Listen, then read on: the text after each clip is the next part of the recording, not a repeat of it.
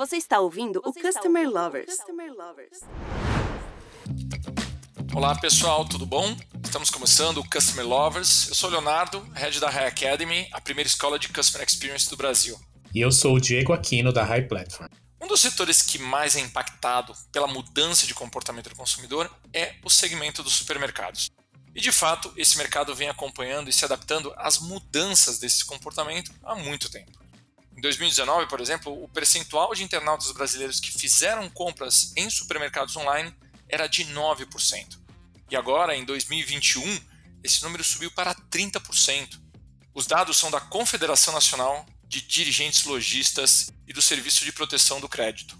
Isso mesmo, e essa evolução tende a continuar. Ainda de acordo com a pesquisa Supermercados e Hábitos de Compra do UOL, 60% dos brasileiros pretendem continuar a fazer compras online, mesmo após a pandemia. 37% apontam a comodidade como principal fator da escolha pelo canal digital, e 33% dos consumidores online adquirem itens pelo menos a cada 15 dias. É verdade, Diego. Mas não podemos deixar de citar que a grande maioria dos consumidores ainda frequenta os supermercados físicos. Muitos ainda querem ter o contato com o produto antes de comprá-lo.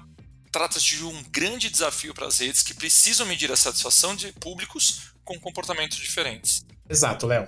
Hoje vamos discutir o tema Customer Insights, conhecendo a fundo o cliente no setor de supermercados. Vamos falar do impacto do digital e o futuro do comportamento desses consumidores e também do setor. Nosso convidado é o João Mariano, ele é diretor de experiência do cliente, produtos digitais e designer no GPA. João, seja muito bem-vindo ao podcast Customer Lovers. Antes da gente começar a nossa entrevista aqui, eu queria que você falasse um pouquinho da sua experiência profissional. Boa, Diego. Boa, Leonardo. Super obrigado por estar aqui com vocês. Eu vou começar de trás para frente. Eu tô há quase 14 anos no GPA. Hoje faço parte aí desse time multifuncional, multitarefas, mas que tem uma linha condutora muito simples ali, visível, que é o cliente, que é a experiência do cliente em si. E o que me trouxe até aqui foi uma trajetória em algumas empresas que trabalham para varejo e que no final das contas precisam sempre resolver ali um problema, resolver uma jornada, entregar uma experiência diferente e que de certa forma para o varejo isso é essencial, né? Então eu trabalhei em consultorias de branding que trabalham com varejo e que no final das contas o GPA era um dos clientes e aqui tô. Já vão fazer aí 14 anos que eu trabalho dentro do varejo. Muito bom.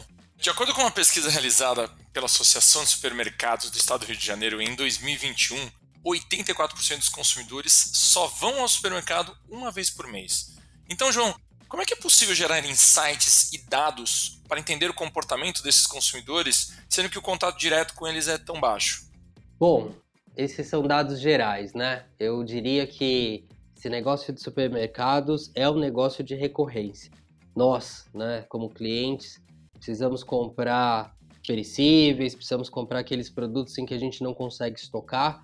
Isso gera uma recorrência gigante. Mas vamos trabalhar nessa pergunta da forma mais abrangente e talvez aí mais numa ponta possível, que é como é que a gente faz para ter o máximo de contato que a gente puder com esse cliente que pode não frequentar um supermercado com tanta frequência, né? O nome desse jogo é coleta de dados. A gente precisa te conhecer, a gente precisa ter os seus dados.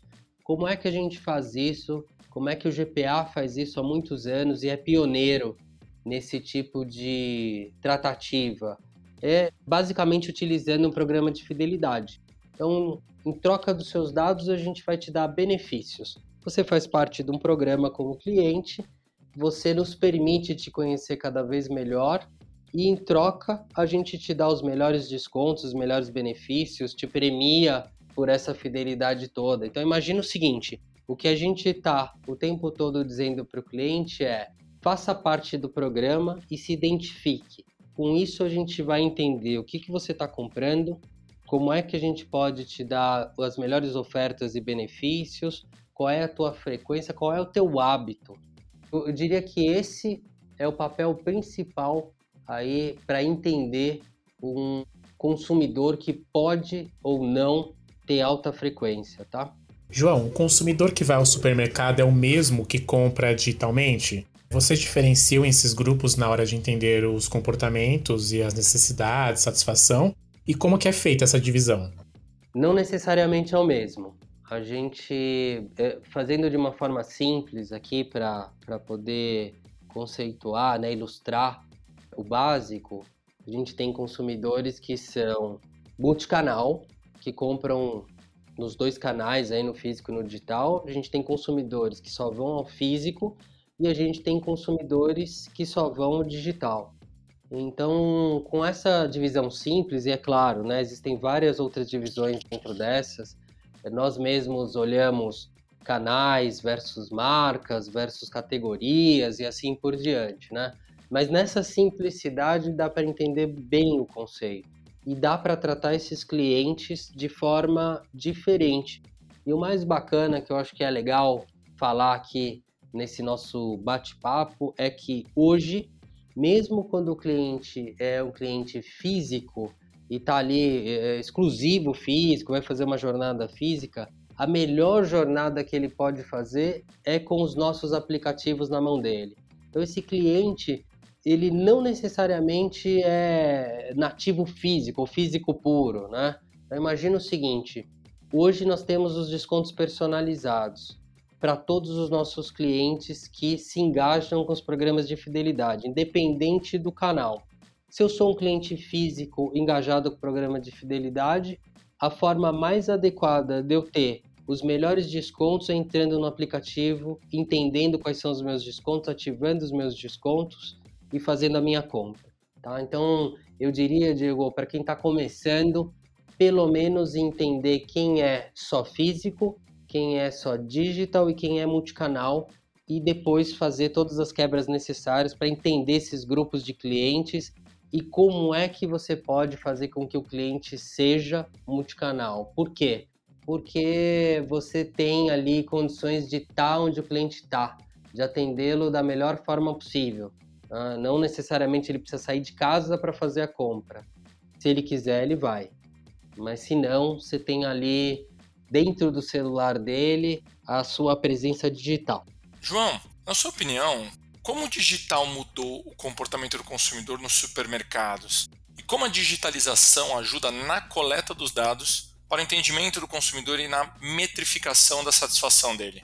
Pois é, até pela tua pergunta, né, Leonardo? Não existe nada mais sem o digital. Não existe. Eu não, não trabalhei no varejo sem o digital, mesmo antes da gente ter essa grande digitalização. Acho que a gente teve uma, um impulsionamento, uma aceleração da digitalização nos últimos anos.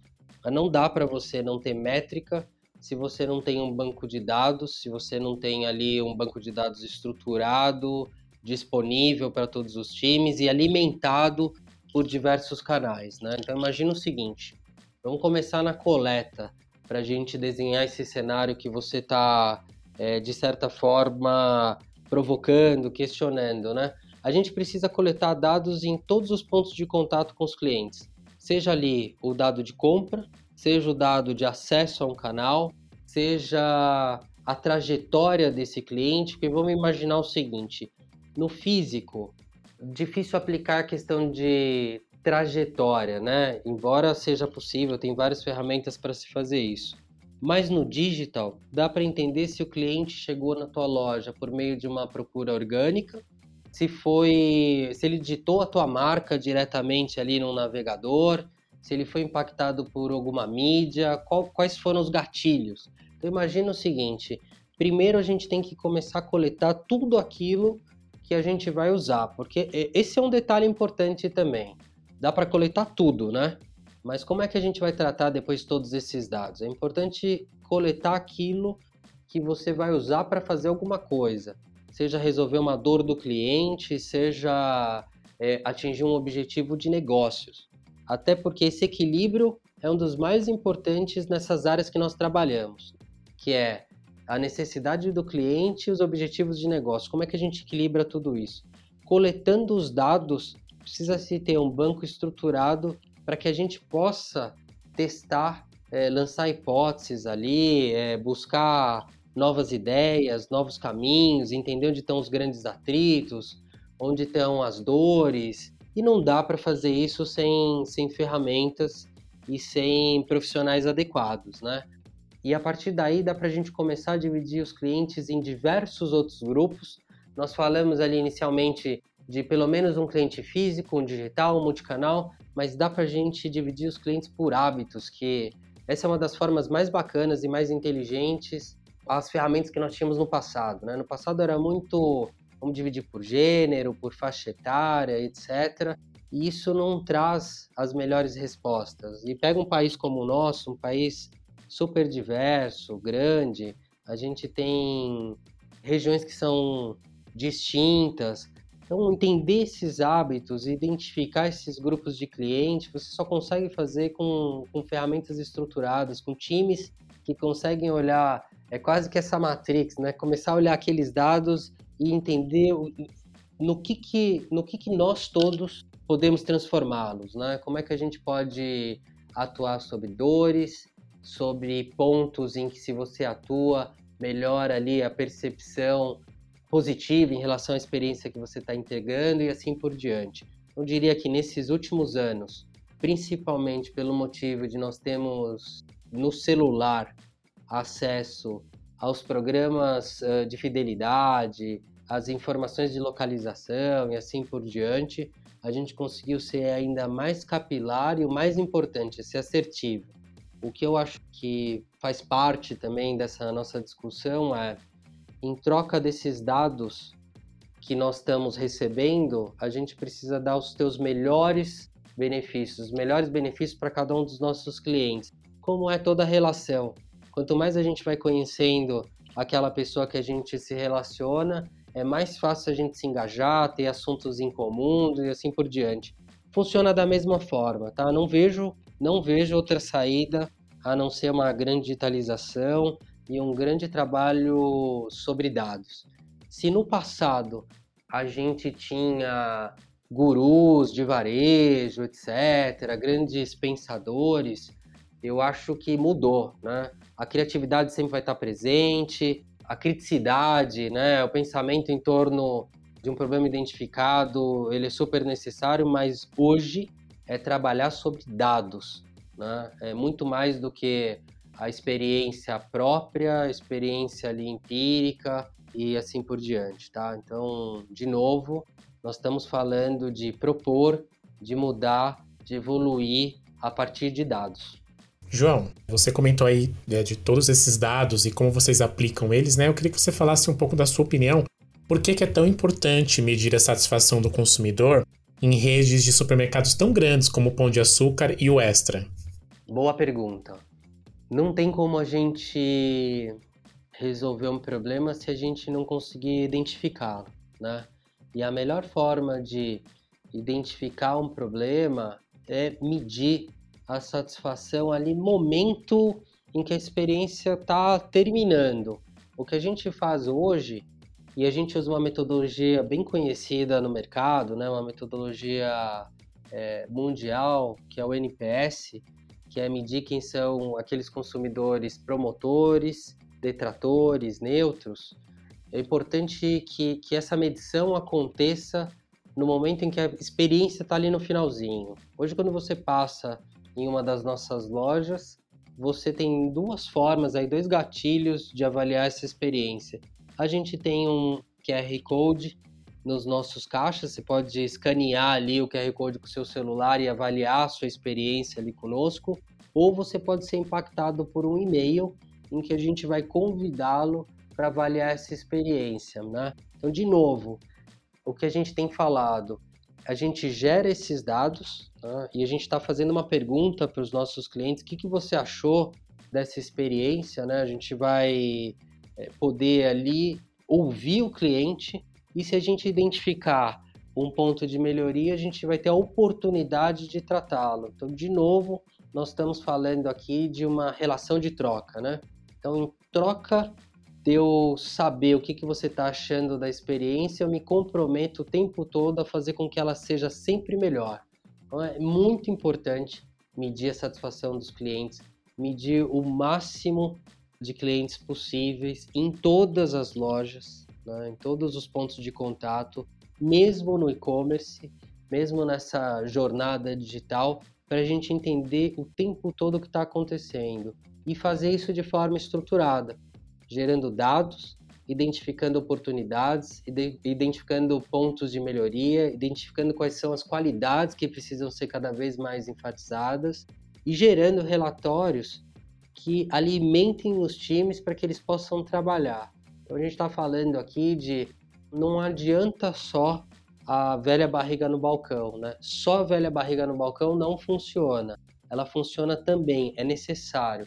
Tem que tá, tem que ter o pulso ali na operação tem que assistir o cliente fazendo suas compras dentro da loja, tem que assistir o cliente fazendo suas compras dentro do e-commerce, o que é super possível hoje com as ferramentas digitais que nós temos, mas tem que ter uma coleta estruturada dos índices de satisfação para entender o que, que, o que, que precisa ser feito ainda mais para se diferenciar para entregar a melhor experiência possível para os diferentes tipos de clientes.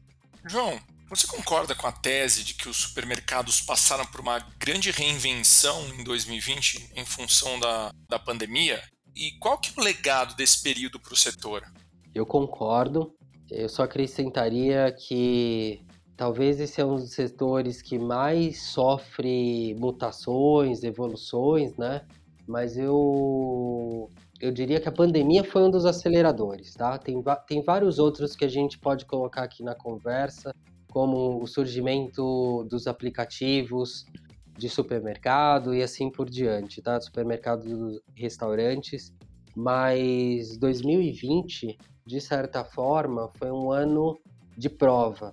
Quem já estava preparado, quem já estava digitalizado, basicamente acelerou, teve de acelerar, né? Então, pegando até o, o dado bruto que vocês trouxeram do número de consumidores que compravam no digital e que passaram a comprar no digital, esse é um exemplo claro de aceleração. Quem estava preparado conseguiu acompanhar, conseguiu atender esses clientes que, por necessidade, tiveram quase que apenas essa alternativa. Imagina que quem não estava preparado se viu num cenário em que teve que se digitalizar, teve que buscar outros canais. E foi, com certeza, para esse tipo de, de, de, empresa, de comerciante, foi muito traumático. Né? Mas foi um ano em que, para quem já estava preparado, a aceleração foi natural, né? ela aconteceu. É quase como se a gente tivesse feito a captura, né? a aceleração desses clientes no, no digital num curto espaço de tempo e de certa forma com, com, conseguiram sustentar ali seu, seus negócios e seus clientes. O legado de tudo isso, eu acho que é não tem mais volta. Quem não estava digitalizado e se digitalizou não vai voltar ao patamar de antes, né? Isso eu diria que é quase impossível.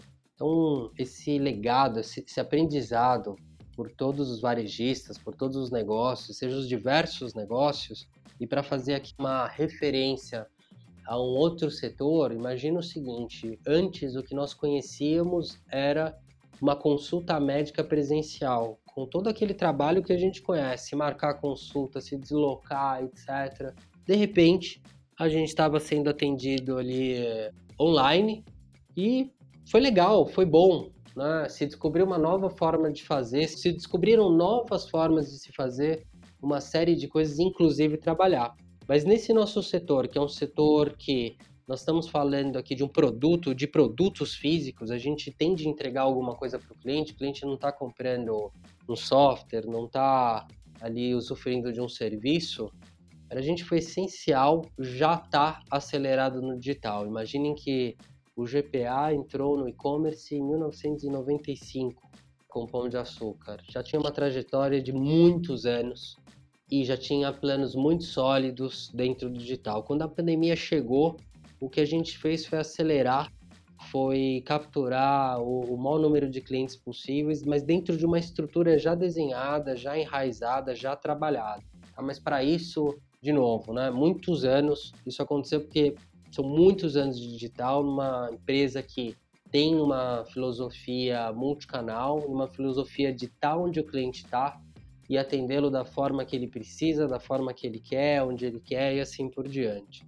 Não acredito que a gente volte a ter patamares de canais ou, ou de experiências nem semelhantes ao que nós tínhamos antes da pandemia.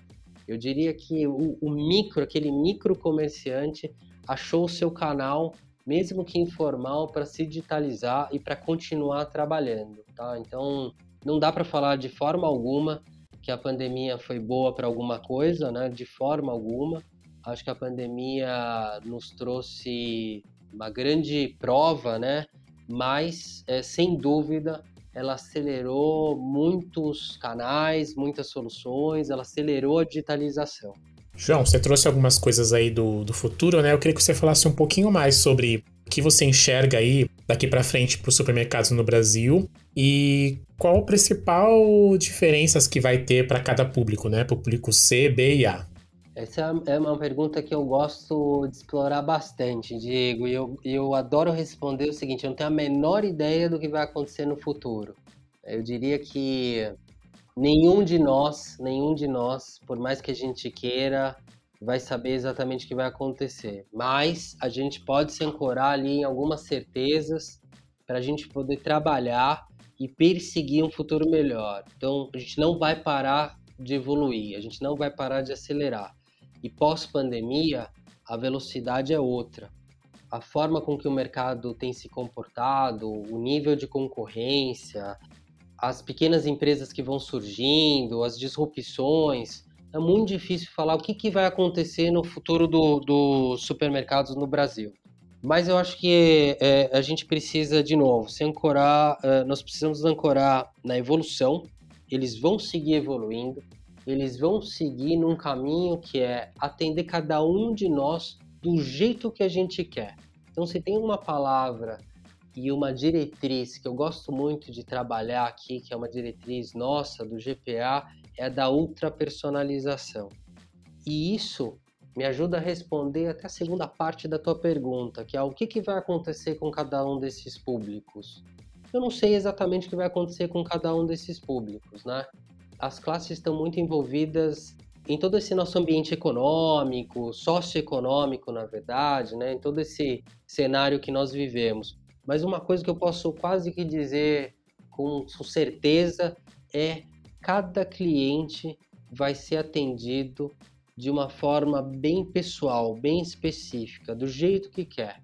Então, se, se tem uma coisa que a gente está perseguindo cada vez mais, essa ultra personalização, Quanto mais nós conhecemos cada um dos nossos clientes, independente de classes, etc., a gente vai conseguir entregar para eles uma experiência personalizada. E uma experiência personalizada, ela carrega menos atritos, né? Ela dialoga de uma forma mais simples, ela te dá tudo aquilo que você precisa. Então imagina o seguinte, nós nunca vamos conseguir fazer no físico uma loja que seja a loja do Diego, uma loja que seja a loja do, do Leonardo, uma loja do João, mas usando os canais digitais, a gente pode fazer com que o físico se aproxime mais dessa loja personalizada e o digital ele pode ser completamente personalizado. Né? A loja que o Diego vê no digital já não é a loja que eu vejo. Quando nós falamos dos nossos programas de fidelidade, dentro desses programas a gente tem um produto que é o meu desconto, os descontos que eu tenho, eles são baseados nos meus comportamentos na, nas minhas cestas. Se hoje eu falar para você, olha só, Diego, tenho aqui um desconto de X% em cervejas, pode ser que você tenha ou outro percentual, pode ser que você tenha outra categoria, porque ele está dialogando com você. Ele está olhando o que é melhor para você. Ele está olhando o que você compra, o que, que você pode comprar e ele tá te atraindo com os níveis de desconto que são adequados, de novo, para os teu, teus hábitos, para a tua cesta, tá? Então, para mim é difícil prever o que, que vai acontecer, mas se tem algo que é chave aí é a personalização. E a outra coisa que a gente também pode abordar aqui, que eu não tenho dúvidas, são as relações humanas. Quando a gente olha para o físico, essa história de ir ao supermercado, cores, texturas, cheiros, pegar o produto na mão, dar um bom dia, receber um bom dia, ser atendido, pedir do jeito que você gosta, etc. São experiências que estão completamente ligadas a essa jornada de supermercado e que cada vez mais a gente procura refleti-las no digital. E quando você faz hoje uma jornada digital, mesmo o nosso integrador, ele já tem essa, ele tem essa relação humana, né? No final da jornada, você ainda vai ter alguém que vai levar as compras até a porta da tua casa, a porta da tua cozinha e assim por diante. Então, para mim, personalização vai ser chave. Para isso, a gente precisa conhecer cada vez mais cada um dos nossos clientes, e é isso que a gente faz com os programas de fidelidade e essas relações humanas sempre, sempre valorizadas, seja no físico, seja no digital.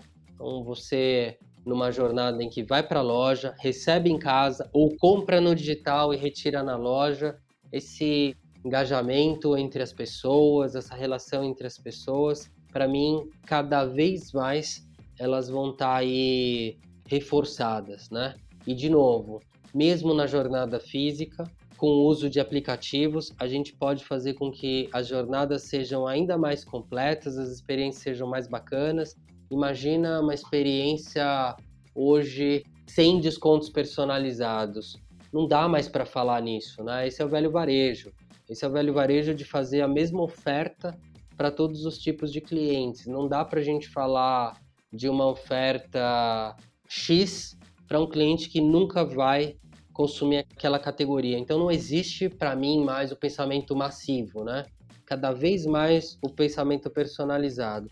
É por esse caminho que os supermercados vão e que todos os outros negócios vão, na verdade, né? E a gente precisa estar tá onde o cliente está, independente da classe, independente dos hábitos dele e assim por diante.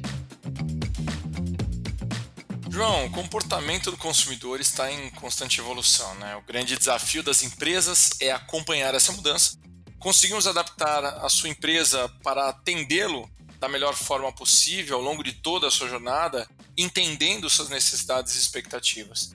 E o principal pilar para realizar isso é coletando os dados dos seus comportamentos para conseguir de fato compreendê-los e suprir suas necessidades, visto tudo que você falou de coleta de dados do mercado, de se adaptar ao consumidor, a esse novo consumidor também, né? E o mercado vem fazendo isso, como você mesmo falou, ao longo de muitos anos, não foi só em função da pandemia, só acelerou esse processo. E o mercado de supermercados é um dos setores que mais foi afetado por essas mudanças, né? Então eu queria agradecer ao João Mariano por compartilhar toda a sua expertise nesse mercado com a gente. E agora eu passo o microfone para você, João, para você compartilhar uma mensagem final para os nossos ouvintes.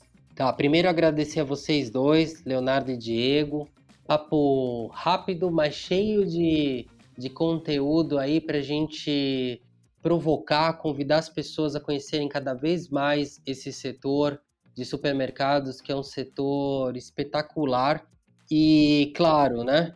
Eu sou, no final das contas, aqui varejista. Se eu tenho que deixar uma mensagem final é: sejam multicanais, baixem os nossos apps, experimentem essas jornadas mistas e tenham a plena consciência de que no futuro a gente vai personalizar cada vez mais cada uma dessas experiências e nós todos vamos poder aproveitar ainda mais essa jornada de compras, que é uma jornada espetacular, cheia de desafios. Obrigado, João. Obrigado a todos que ouviram esse episódio do podcast Customer Lovers. Continue acompanhando nossos episódios em todas as plataformas digitais. Até a próxima. Um abraço, pessoal. Você acabou de ouvir o Customer Lovers, o podcast da High Platform. Dá uma acessada no nosso Insta e se liga no conteúdo que rola por lá.